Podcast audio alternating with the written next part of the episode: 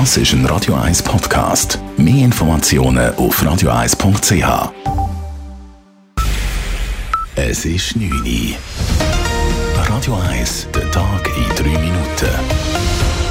Mit dem Simon Schaffer. König Charles III. hat sich erstmals als neuer Monarch in einer Rede an das britische Commonwealth gewandt. Am Mittag reiste Charles nach dem Tod von Königin Elizabeth II. von Schloss Balmoral in Schottland ab und begab sich nach London zum Buckingham Palast. Danach empfing er die neue britische Premierministerin Liz Truss. Am Abend fand zudem ein Gedenkgottesdienst in der St. Paul's Kathedrale in London statt.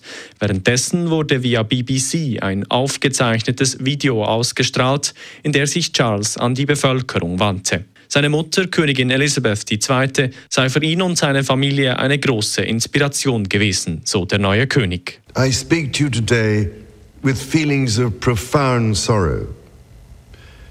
Throughout her life, Her Majesty the Queen, my beloved mother, was an inspiration, an example to me and to all my family. Am Ende seiner Rede wandte sich Charles zudem an seine Mutter und dankte ihr für ihre Aufopferung während ihrer 70-jährigen Regentschaft. König Charles III. soll morgen Vormittag ab 10 Uhr offiziell zum britischen König gekrönt werden. Zu weiteren Meldungen in die Schweiz. Personen über 65 Jahre, Schwangere und Personen mit Vorerkrankungen wird der zweite Corona-Booster empfohlen. Das teilte das BAG und die Eidgenössische Kommission für Impffragen am Vormittag in Bern mit. Im Zentrum stünden die genannten Risikogruppen mit hoher Gefahr für schwere Infektionen. Ihnen werde die Impfung in höchster Stärke empfohlen. Bei allen anderen Personen sei das Risiko eines schweren Krankheitsverlaufs auch im kommenden Winter gering, das sagte Impfkommissionschef Christoph Berger. Ebenfalls empfohlen wird die Auffrischimpfung den Angestellten des Gesundheitswesens sowie Betreuungspersonal von besonders gefährdeten Personen. Die erneuerbaren Energien sollen in der Schweiz ausgebaut werden, auch auf Kosten der Umwelt. Die Umweltkommission des Ständerates hat verschiedene Änderungen in den Energie- und Stromversorgungsgesetzen präsentiert. Zum Beispiel sollen vorübergehend gewisse Bestimmungen im Gewässerschutzgesetz außer Kraft gesetzt werden. Außerdem soll die Bewilligung von Windkraftwerken im Wald erleichtert werden. Man müsse nun rascher handeln, so die Ständeratskommission.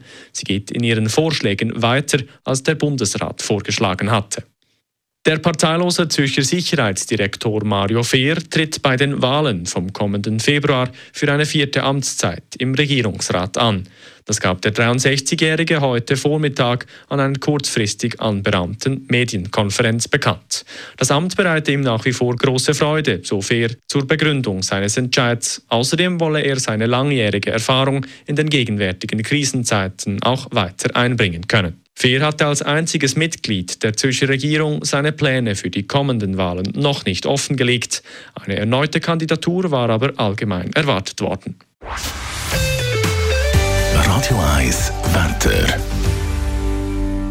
Es gibt einen Wechsel auf die Nacht hier mit Regenguss. Morgen am Samstagmorgen bleibt es bei etwa 12 Grad. Der geht weiter so.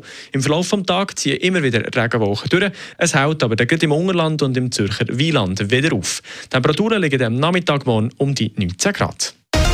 Das war der Tag in 3 Minuten. P. Weber's Friday Night Clubbing Show. Das ist ein Radio 1 Podcast. Mehr Informationen auf radio1.ch.